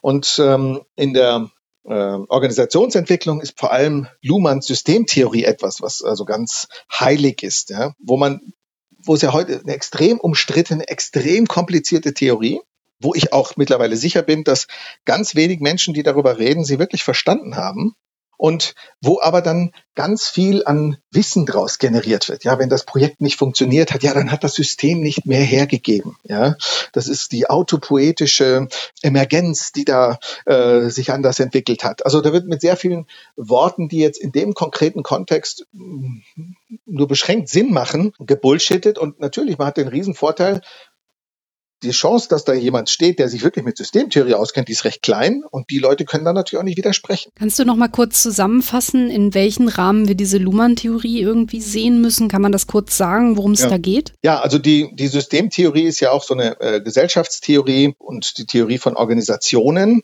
und die beschreibt quasi auf eine sehr komplizierte Art, wie ein System funktioniert, ein soziales System zum ah, Beispiel. Ah, okay. Beispiel Teil der, der Luhmann-Theorie ist, ähm, dass die Systemmitglieder, also wenn ich eine Organisation habe, die Mitarbeiter, mhm. dass die gar nicht Teil des Systems sind, sondern dass das System Umwelten sind und dass das eigentliche System aus Kommunikation besteht. Das, ja, genau. Also und ich hoffe, ich habe dich jetzt äh, gut genug verwirrt. Ähm, Ein bisschen, um, ja. Wenn, wenn, du jetzt anfängst nachzulesen, wirst du Stunden unterwegs sein, um da durchzusteigen, was diese Aussage bedeutet. Ja? Und das hat eine Heiligkeit äh, im, im Businessbereich, also vor allem bei Organisationsentwicklern, die ganz erstaunlich ist. Und es gibt äh, mittlerweile auch in, in Zürich gibt es ein recht gutes Institut, die die zeigen, warum diese Theorie sehr problematisch ist und äh, dass, dass Luhmann sich das zwar gedacht hat, aber dass man das eigentlich schwer operationalisieren kann. Aber sie, sie dient dazu, dass Leute alles Mögliche hineinprojizieren. Mhm. Ich kann sie einfach zu jeder Art von Begründung nutzen, die ich gerne verwenden möchte. Und ich kann auch, ähm, das ist auch eine sehr konstruktivistische Theorie, also wo es einfach wieder keine Realität gibt. Und äh, ich kann damit unglaublich gut formen als Personalentwickler. Ja, ich kann der Firma sagen, du musst das so und so machen, weil die Systemtheorie. Ja, dass da nicht viel mehr dahinter ist als eine sehr komplizierte Theorie, von der man heute noch nicht weiß, mh, hm, äh, sind das einfach nur komplizierte Begriffe und man weiß aber schon in manchen Punkten, dass es sich logisch eigentlich nicht so gut äh, aufklären lässt. Aber es ist so kompliziert, dass das, dass das niemand wirklich äh, klar auf den Tisch legen kann. Und letztendlich interessiert es die Leute auch gar nicht so sehr, was wirklich bei der Theorie dahinter ist. Sondern es interessiert eher, ähm, kann ich damit quasi das, was ich schon immer gedacht habe, kann ich das damit irgendwie begründen. Das funktioniert gerade mit solchen wolkigen Theorien besonders gut. Ja. Mir malt sich gerade so ein Bild im Kopf von Trainern, die ähm, die verschiedensten Geschichten im Köcher haben, hast du ja gerade so genannt. Dann erfinden sie was, beziehungsweise benutzen Annahmen, die eigentlich in der Wissenschaft gar nicht mehr gängig sind. Und um dann aber trotzdem seriös zu wirken, nehmen sie Theorien ran und verallgemeinern die ähm, genau. und benutzen wissenschaftliche Wörter, um dann trotzdem noch so den Happen an, ähm, ja, du glaubst mir ja doch zu erzielen. Genau. Das hast du wunderbar zusammengefasst, genau. Also so ist mein Bild im Moment davon. Ja. Ähm, bei manchen Sachen muss ich sagen, man kann ja auch nicht alles wirklich lesen. Vielleicht stimmt's ja doch. Ja. Ähm, die Hirnforschung entwickelt sich immer weiter und trotzdem muss ich sagen, diese Bestimmtheit, mit der da Aussagen gefällt werden, also besonders vor allem bei Quantenphysik, Systemtheorie und Hirnforschung, ja, immer wieder, wenn man sich mit den echten Spezialisten unterhält, die sagen, n -n, so kann man, so einfach kann man das nicht sagen. Ja, das, fun das funktioniert genau so einfach leider nicht. Jetzt stellt sich mir natürlich die Frage, weil vieles äh, von dem, was du so erzählst, läuft immer wieder auf diese Trainingssituation raus. Ist mhm. das Problem der Berater oder ist das Problem die Firma, die das gerne hören will? ja, ich meine, das ist, das würde ich sagen, bedingt sich gegenseitig. Ja? Also was die Firmen wollen, ist einfache Lösungen. Ich glaube, wenn man eine Firma sagen würde, äh, du, das ist zwar teilweise Bullshit, aber die Leute fühlen sich dann nachher besser und arbeiten schneller, ja, dann sagen die, oh, dann mach doch Bullshit. Ja? Also ja. Realität hat gar nicht jetzt so den hohen Stellenwert dahinter. Deswegen funktioniert das, glaube ich, auch gut auf Dauer, ja, und schon so lange. Und das andere, was auch immer wieder der, das Problem ist, natürlich ist, gibt es in dem Bereich schon wirklich knackige, bessere Theorien, die gut belegt sind. Und da stellt man natürlich fest, das sind gerade was Systemtheorie betrifft ähm, und, und Hirnforschung, ähm, da weiß man einfach vieles nicht. Ja, und dann sind natürlich diese einfachen Aussagen viel stärker als eine, man weiß es noch nicht. Ja, mhm. oder das muss man differenziert sehen. Ja, damit kann man ja schwer die Welt bewegen. Also insofern sind diese einfachen, klaren Aussagen etwas, was, äh, glaube ich, für die Leute befriedigend ist. Allerdings, und das ist eben genau diese Kehrseite, es führt dann eben leider auch zu oft zu so selbsterfüllenden Prophezeiungen. Ich habe das erlebt das ganz oft bei diesem Positivdenken. Ja, da kommen dann Trainer mit Tipps wie äh, man hat festgestellt, man darf das Wort Problem nicht mehr verwenden, sondern es gibt Power Words. man muss, ja. genau, man muss andere Worte äh, verwenden. Zum Beispiel statt Problem muss man Herausforderung sagen. Okay, das, das kann man ja nachvollziehen, was damit gemeint ist. Also eine Herausforderung, da bin ich nicht so pessimistisch und da gehe ich ran und will die auch lösen. Das ist ja ein schönes Mindset. Aber das Problem, was entsteht, wenn Forscher, äh, wenn, wenn, wenn Trainer sowas erzählen, ist, dass die Leute das natürlich für bare Münze nehmen und glauben, ah, das Wort Problem ist ein böses Wort.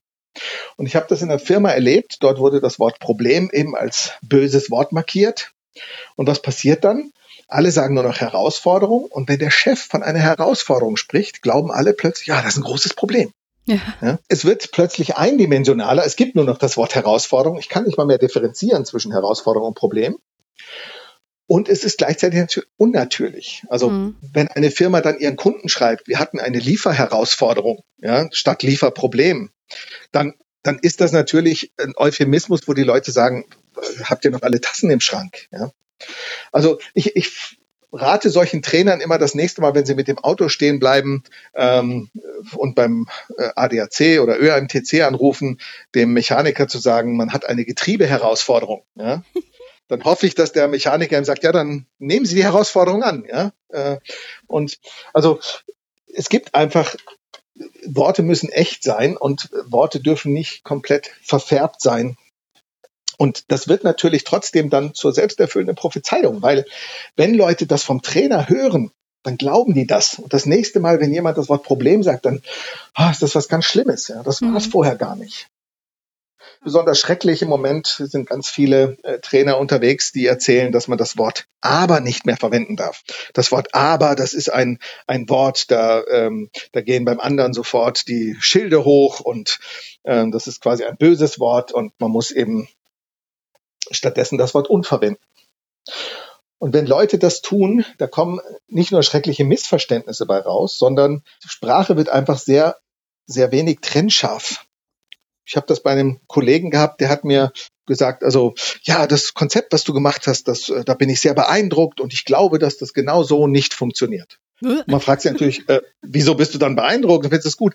Ja, ich wollte das Wort aber nicht verwenden. Ja, das ist genau diese holzschnittartige Trainerprosa, die wirklich problematisch ist, weil das Wort aber hat fünf Bedeutungen und bei zwei Bedeutungen kann ich sogar das Wort und dafür hernehmen. Ja, also wenn ich jemandem sage, ähm, dieses Jahr haben wir viel verdient, aber nächstes Jahr wollen wir noch mehr verdienen, da kann ich stattdessen auch und sagen. Ja. Dieses Jahr haben wir viel verdient und nächstes Jahr wollen wir mehr verdienen.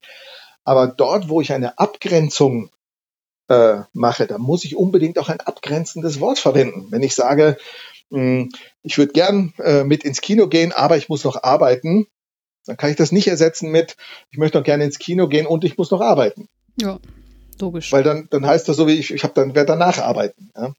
Also es ist leider wirklich dieses, dieses Holzschnittartige, was oft sehr problematisch ist und was dann dazu führt, so eine selbsterfüllende Prophezeiung, wenn einmal ein Trainer gesagt hat, das Wort aber ist böse, dann wird sofort äh, im nächsten Meeting, wenn jemand aber sagt, das als Mikroaggression gewertet. Ja, und äh, wird, aber du hast ja aber gesagt und ja, also man man lässt eigentlich das überhaupt entstehen, äh, worüber man behauptet hat, es wäre so. Ja, das ist natürlich bei Sprache durchaus möglich, ja, dass man einfach plötzlich einen, einen Popanz aufbaut und was negativ macht, was vorher gar nicht äh, wirklich negativ war. Das heißt, wir haben jetzt schon ähm, ich sage jetzt mal, zwei Folgen rausgearbeitet. Das ist einmal, dass Missverständnisse in der Kommunikation auftauchen, aber zum anderen, dass man auch Sprache oder Verhaltensweisen negativ konnotiert, die eigentlich gar kein Problem sind. Gibt es noch andere Risiken, ähm, die diese ganzen Schwurbelgeschichten haben für Firmen? Ja, also ich meine, zum einen sehe ich wirklich das Risiko, Geld zu verbrennen, also quasi wie Lerntypologien. Und da gibt's ja leider ganz schrecklich viele Firmen geben Geld für äh, so Persönlichkeitstypologien aus, ob man ein roter, blauer, gelber Typ ist. Ja. Alles Sachen, wo die Forschung heute klar sagen kann, nein, so funktioniert das nicht. Ja. Ähm, äh, aber dafür wird sehr viel Geld ausgegeben und das bringt natürlich, macht die Firma wieder, ah, wir beschäftigen uns mit dem Thema, ja, wir tun etwas dafür, wir haben ein gutes Gewissen.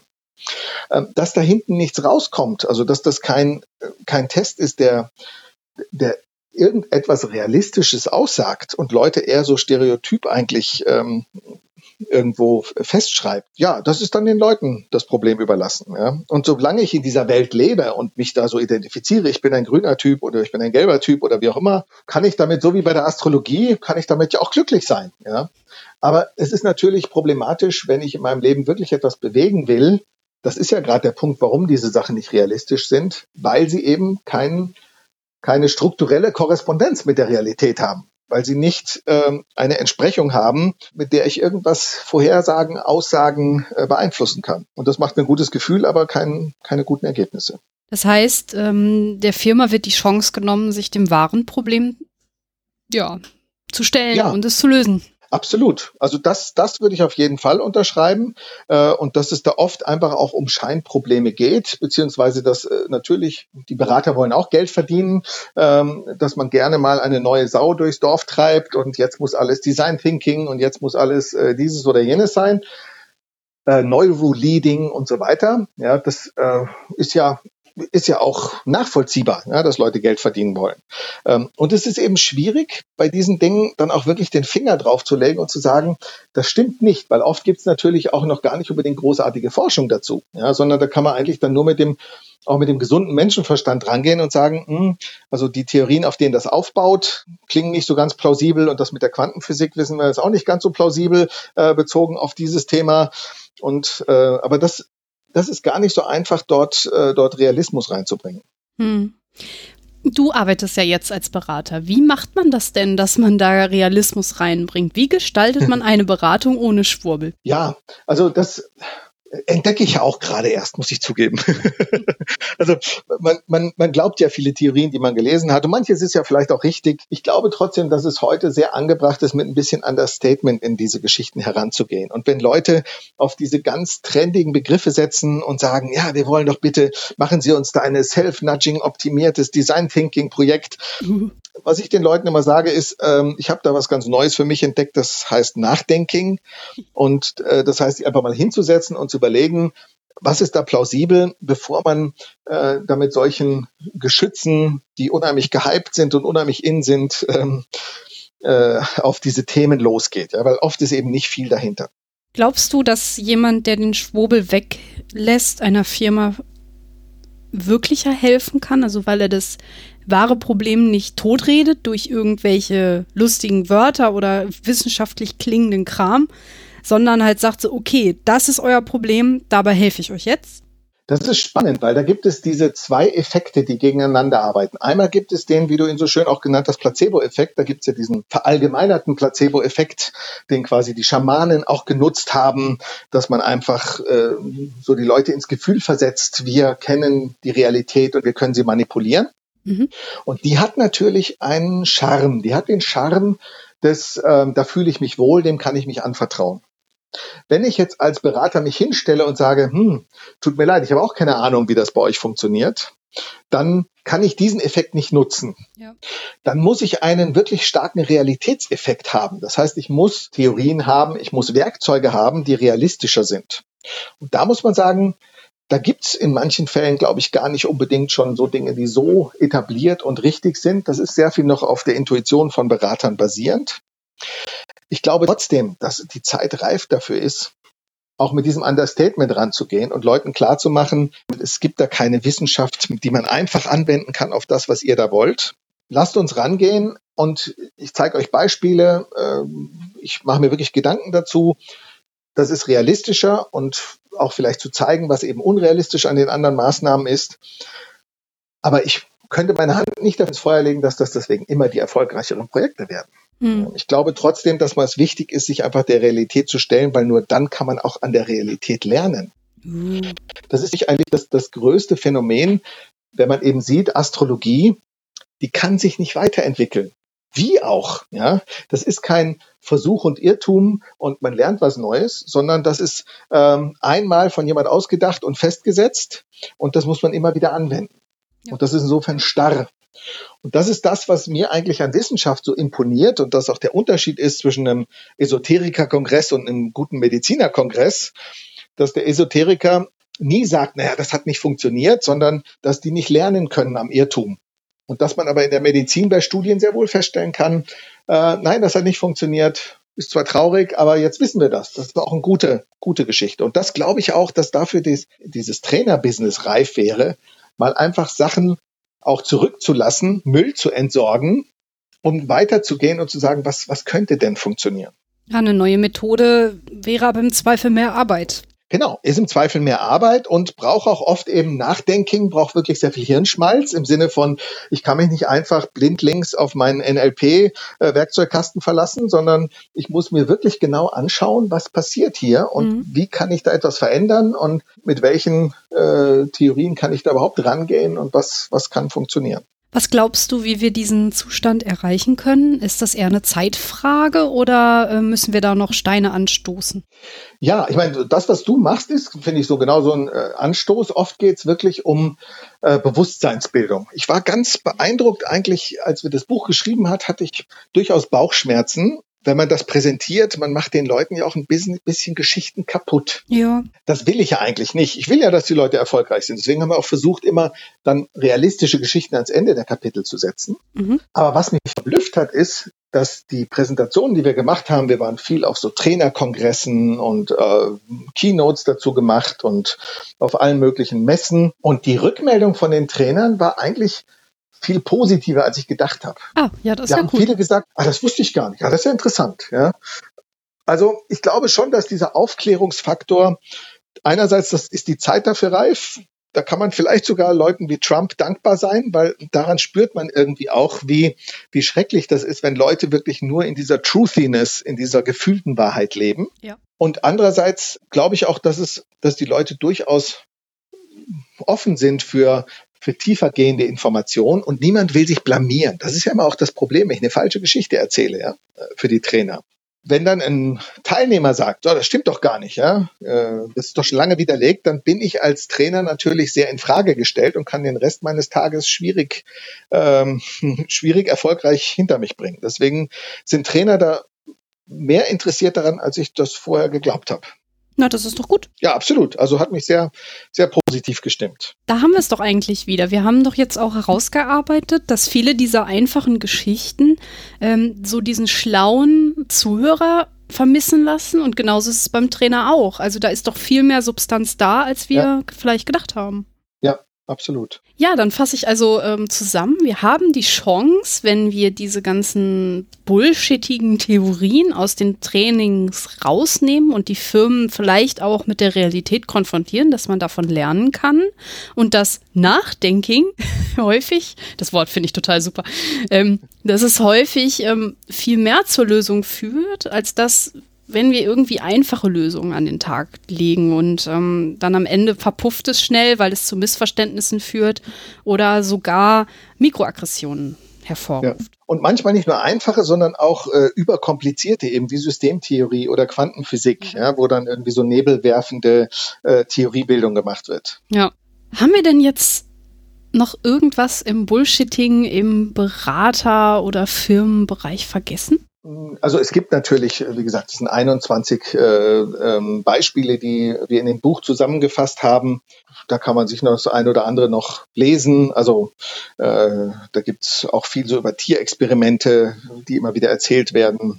Der Floh, der nicht höher hüpft, weil er es einmal gelernt hat, äh, oder die Ameise, die nicht aus dem Kreis raustritt, weil sie nicht weiß, dass das nur ein äh, nur ein, ein gezeichneter Kreis ist und sowas. Aber die Dinge zahlen alle eigentlich auf, auf ähnliche Themen ein. Mhm. Es ist, oder die Hummel, die nicht fliegen kann, äh, aber weil sie es nicht weiß, kann sie es trotzdem, ja. Das ist auch wieder in diesem Positive Thinking und in diesem, die Willensstärke äh, ist, ist das, was quasi die Welt regiert. Aber ich, ich denke, wir haben äh, viele Beispiele genannt und äh, wie gesagt, die zahlen dann in ähnliche Themen wieder ein. Hm. Das heißt also, wenn äh, jemand von euch Hörern noch mehr Informationen haben möchte und euch das Thema nicht tief genug gegangen ist, das Buch heißt Bullshit Busters. Kannst du noch mal deinen Co-Autor äh, den Namen sagen, bitte? Genau. Christoph Wirl mhm. vom leitet das Magazin, ist auch Inhaber des Magazins Trainings. Und in dem Buch geht es eben um Irrtümer und Mythen aus Vorträgen und Büchern und Trainings. Hat dann hinten auch so einen kleinen Methodenbaukasten, also wie man quasi äh, Bullshit auch enttarnen kann. Und ähm, das ist vielleicht auch noch was Interessantes, weil da tut sich einfach so schön viel auch in der in der Wissenschaft. Ähm, wo mittlerweile ganz viele Sachen wie so Publication Bias, also dass einfach zu viele aufsehenerregende falsche Studien publiziert werden, weil nur Positives berichtet wird und P-Hacking, dass die Leute also immer das Signifikanzniveau ähm, suchen, aber die Relevanz äh, und das äh, dass das möglicherweise eben ein gehacktes Pi ist, gar nicht berücksichtigt. Also diese Sachen sind, finde ich, sehr, sehr spannend. Und wer sich da nicht in den letzten Jahren damit auseinandergesetzt hat, sondern so wie ich vor 20 Jahren studiert hat, für den kann das auch, glaube ich, was ganz äh, Spannendes sein, um da nochmal reinzulesen und diesen Überblick sich anzuschauen. Ich werde das in den Show Notes verlinken, ähm, falls ihr zu dem Thema auch noch mal ein bisschen vertiefen wollt. Ich habe auch eine Folge über äh, den gesunden Menschenverstand und wie man Irrtümer erkennt mit Nikhil Mukherjee gemacht. Das ist meine vierte Folge, glaube ich. Die werde ich dann auch nochmal verlinken. Die würde da jetzt ganz gut zu passen. Also wie man ähm, Argumentationsfehler erkennt und ähm, sprachliche ja. Unsauberkeiten. Ja. Gut, ähm, ich glaube auch, dass wir das Thema schon mal so gut angerissen haben. Deswegen bedanke ich mich sehr, dass du mir einen Überblick gegeben hast an der Stelle. Auch. Spannendes Gespräch. Danke auch für deine guten Zusammenfassungen. Man gibt sich Mühe. Ich du, ähm, ja. Gut, ich würde sagen, wir gehen zum letzten Teil der Sendung. Im letzten Teil der Sendung widme ich mich jedes Mal ein bisschen der Astrologie. Du hast es ja eben auch schon mal angesprochen und gebe meinem Gast ein Horoskop mit auf dem Weg. Mhm. Passend zum Thema habe ich mir mal so ein bisschen angeguckt, wie denn in Firmen so mit Astrologie umgegangen wird. Hast, ist dir das auch schon mal untergekommen in deiner Beratungszeit? Ja, in meiner Beratungszeit noch weniger, aber ich habe früher mal Zivildienst gemacht in einer Sozialeinrichtung und da gab es solche Gespräche, äh, wenn neue Leute gekommen sind. Ah, das muss doch ein Krebs sein, äh, weil das passt sonst nicht zu mir. Und also da, äh, da habe ich das sehr, sehr stark gehört, ja. Im Sinne von privat? Oder also Nein, also richtig ganz ähm, quasi als Personalauswahl im Sinne von äh, dass, dass Leute gesagt haben, also das ist auch mit einem Schmunzeln, ja, aber äh, man hat schon gemerkt, dass die Leute glauben an, an diese ähm, Geschichten und Astrologie ist ja auch wirklich was erstaunlich Verbreitetes. Also die haben in der Firma nach Sternzeichen eingestellt. Also die Mitarbeiterinnen, die mitreden konnten, haben gesagt, äh, nein, diesen Mitarbeiter will ich lieber, weil der passt in meinem Sternzeichen besser zu mir. Mhm. Ja, ich muss sagen, ich habe im Internet auch so ein paar Sachen gefunden und ähm, da ging es auch genau darum. Also hier steht zum Beispiel auch auf einer Seite Gutachten für ihre Personalauswahl. Habe ich mich schon erschrocken, muss ich sagen. Also, dass das, äh, wir sind 2019 und Leute werden ausgesucht nach dem Geburtsdatum. Das ist. Ja. ich stelle mir vor, wenn ich jetzt äh, einen Job suche und ich werde nicht eingestellt, weil ich einen Monat zu spät geboren bin oder so. Ja, Pech gehabt. Ja, voll. Also ich ähm, habe auf diesen Seiten, wo es halt viel um so Wirtschaftsastrologie geht, ich wusste nicht mal, dass es dafür ein Wort gibt, ne, habe ich gefunden, mhm. dass halt die Theorie ist wohl, dass halt immer der Zeitpunkt entscheidend ist. Und. Wirtschaftsastrologie unterstützt sie dabei, Risiken zu vermeiden, Situationen richtig einzuschätzen und sinnvoll zu verändern. Der Zeitpunkt, an dem etwas begonnen wird, hat sehr starken Einfluss auf Gelingen und Verlauf. Jeder Neubeginn sollte unter einem günstigen Stern stehen. Mhm. Das hat mich schockiert. Und das ist übrigens äh, auch was, weil ich vorher Systemtheorie gesprochen habe. Für viele äh, Berater ist das dieser Holismus. Ja? Ähm, alles hängt mit allem zusammen ähm, wie oben, so unten, Hermes Trismegistos. Ja, also ganz viel so Esoterik, die da reinspielt, ähm, die für die Leute an sich sehr plausibel, oft oberflächlich plausibel ist, im Sinne von, ja, es hat doch alles mit allem zu tun, es gibt den Schmetterlingseffekt und so weiter. Ja. Und das ist, das ist wirklich was, wo man einfach auch nur hoffen kann, dass die Schule bessere naturwissenschaftliche äh, Erziehung zur Verfügung stellt weil äh, das ein ganz verbreitetes Missverständnis ist, dass alles mit allem zu tun hat und dass ich quasi an dem Verlauf der Venus äh, das Fingernagelwachstum ablesen kann. Nein, das kann ich nicht. Ja. Ich sage Leuten immer, wenn sie mich fragen, was, was ich, also Sternzeichen, was für ein Aszendent ich habe, ich, sag, ich bin im Aszendent Aschenbecher und äh, das, also das ist das äh, Kneipenhoroskop und das, also das ist ja auch das Schöne, so wie das ähm, äh, es ja auch den die Pastafari gibt, die quasi das Nudelsieb aufsetzen und an den, ähm, an den Nudelgott glauben, äh, ist das, glaube ich, auch eine gute Variante, das oft zu konterkarieren mit anderen Dingen, die erfunden werden. Ja. Äh, man hat ja bei diesen Erfindungen immer das Gefühl, dadurch, dass sie so alt sind, glauben viele Leute eben, sie mhm. wurden gar nicht erfunden, sondern das ist altes Wissen. Ja. Und äh, ich habe den Eindruck, dass man durchaus mit so neueren Erfindungen etwas entgegensetzen kann und sagen, nein, das ist einfach, es ist einfach rausgedacht.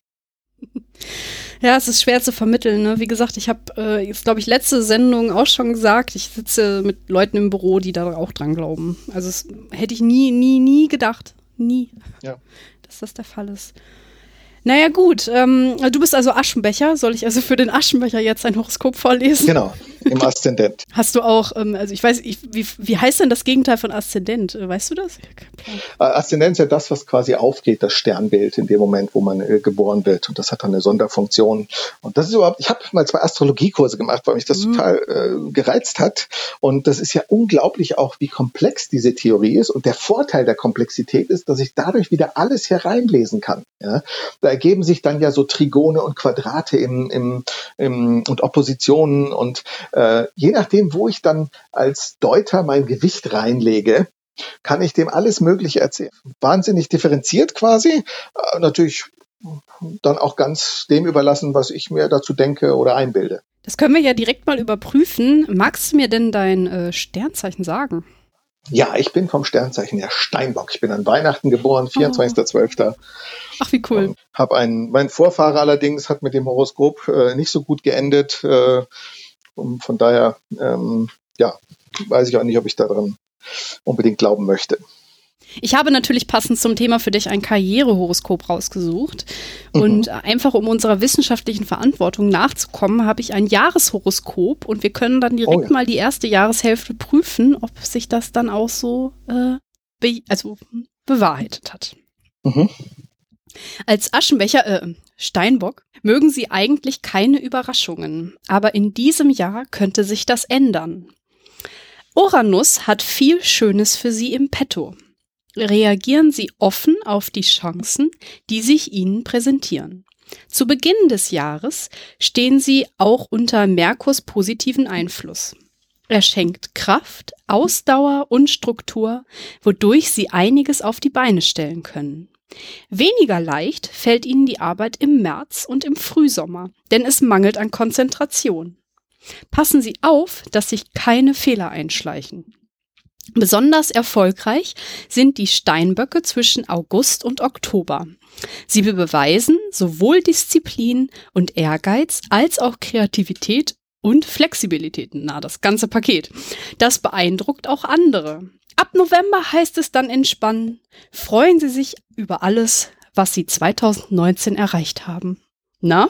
Ja, super. Gibt es ja in der Psychologie diesen schönen Barnum-Effekt, ich glaube, er wird auch Forer-Effekt genannt, wo man weiß, dass Leute bei so allgemeinen Beschreibungen immer sich angesprochen fühlen und das für spezifische Beschreibungen halten. Besonders toll bei solchen Beschreibungen, wie du die gerade genannt hast, passen sie auf, dass sich keine Fehler einschleichen. Finde ich ja interessant, bei welchem Horoskop das keine Bedeutung hat, ja, oder bei welchem Menschen. Aber ich fand's, ich fand's äh, sehr gut und vielleicht mache ich dieses Jahr noch einen Trip nach Uranus, nachdem der so viel für mich irgendwie äh, da zu bieten hat. Vielleicht sollte ich das noch buchen und wenn du das schaffst, ne, dann komme ich vorbei und ich komme mit. da würde okay, ich auch gut, gerne mal hin. Zusammen einen Trip nach Uranus und schauen, was das für uns bereitet. Ich weiß nicht, ob das für dein Horoskop jetzt auch das ist, was du brauchst, aber bei mir stand ja drin, dass der viel für mich bereithält. Ja, das habe ich auch so verstanden. Hat das denn mit der Konzentration sich jetzt so langsam wieder geregelt bei dir?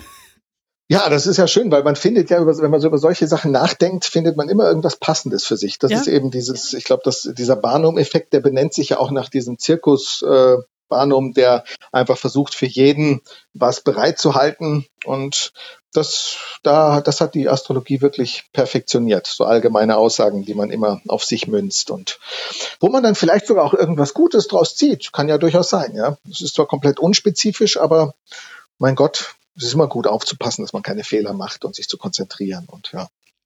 Ja, ich denke mal, das hat auch einfach viel Psychologie, dass du halt ähm, als Mensch dann nochmal drauf gestoßen wirst. Also, ähm, wenn da Leute dran gl wirklich glauben, ist es nicht dieses Glauben daran, dass ein Planet Einfluss hat, sondern was denen hilft, ist, sich darauf zu fokussieren, wahrscheinlich. Naja. Genau. Und irgendwie überhaupt irgendeine Art von Theoriebildung für sich zu, ah, darauf ja. muss ich mich jetzt äh, konzentrieren und das sollte ich tun. Ja. Es ist halt nur so traurig, dass das so auf Sand gebaut ist. Ich meine, ich könnte auch eine Eingeweideschau machen oder ähm, aus den Wolken lesen ähm, und damit überlasse ich mein ganzes Leben eigentlich solchen äußeren Dingen, die damit überhaupt nichts zu tun haben. Das ist eine einfache Lösung vielleicht, ne? Also solange ja. man noch keine wirklich schwere, schlechte Erfahrung gemacht hat, ist es für diese Person einfach leicht. Schlimm wird's, wenn dann irgendein Krankheitsfall kommt oder wenn man dann ähm, vielleicht eine wirksame Therapie zurückweist aufgrund von Schwurbeltheorien oder man dann wirklich eine Folge hat. Also wenn man als Firma sich jetzt zum Beispiel auf dem Horoskop verlässt, man stellt fest, dass man dann doch das doch nicht geholfen hat. So, dann man pleite geht. Dann wird es natürlich haarig.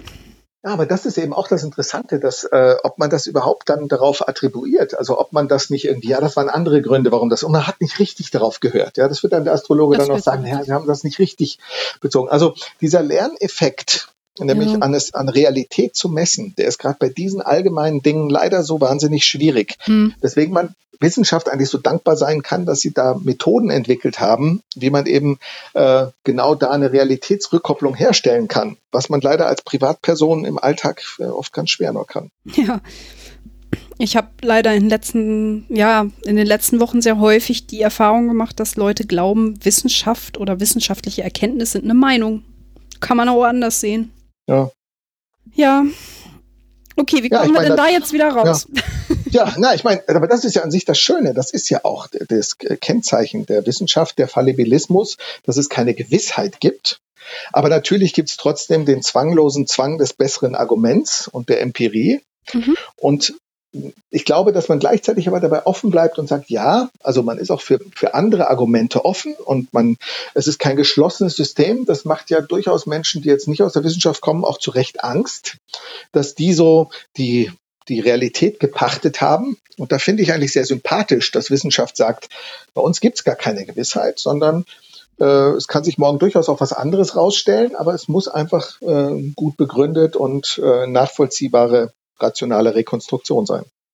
Das heißt, ein bisschen Offenheit holt die anderen mit ab und ähm, ja, man schottet sich nicht so ab vor möglichen anderen Leuten, die eine andere Meinung haben. Ja, das finde ich sehr sympathisch. Ich weiß nicht, wie, wie dir das geht, aber das ist ja auch das, was Wissenschaft mir immer wieder sehr sympathisch vermittelt. So dieser Punkt, man soll offen sein gegenüber neuen Theorien, aber man soll alles auch prüfen, alte und neue Theorien. Ja, und das, das ist was, was ich finde, was, was eine sehr schöne Geisteshaltung eigentlich ist. Ja, deswegen ist ja auch schön, wenn man sich mit Theorien auseinandersetzt, die vielleicht äh, nach Spurbel klingen und einfach schaut, was ist dahinter, ganz vorurteilsfrei offen rangeht und dann vielleicht sogar beim einen feststellt, naja, das ist zwar anders als gemeint, aber vielleicht ist doch was dran. Also das ähm, finde ich an sich sehr attraktiv. Mhm. Ich glaube, das ist auch das Bessere, was wir uns vornehmen sollten, anstelle von irgendwelchen Horoskop- Theorien, die dann doch nur auf jeden passen. Offen sein, aber sich trotzdem der Realität stellen, denn man kann von ihr lernen, wie du es so schön gesagt hast. Sehr schön. Mhm. Gut, ich glaube, dann sind wir am Ende der Sendung angekommen. Dann Schön, bedanke ich mich Dank. ein zweites Mal bei dir, dass du dir die Zeit genommen hast. Danke auch dir für die Möglichkeit, ähm, in deinem Podcast irgendwie aufzu vorzukommen. Großartig. Ich habe mir auch schon ein paar andere angehört und muss wirklich sagen, das ist, das ist, eine großartige Mischung auch an Themen. Danke dir sehr. Es war mir ein Vergnügen. Es hat mir sehr viel Spaß gemacht. Und an euch, liebe Hörer, stellt euch auch der Realität, aber seid ein bisschen offen. Dann können wir davon lernen. Danke fürs Zuhören. Tschüss.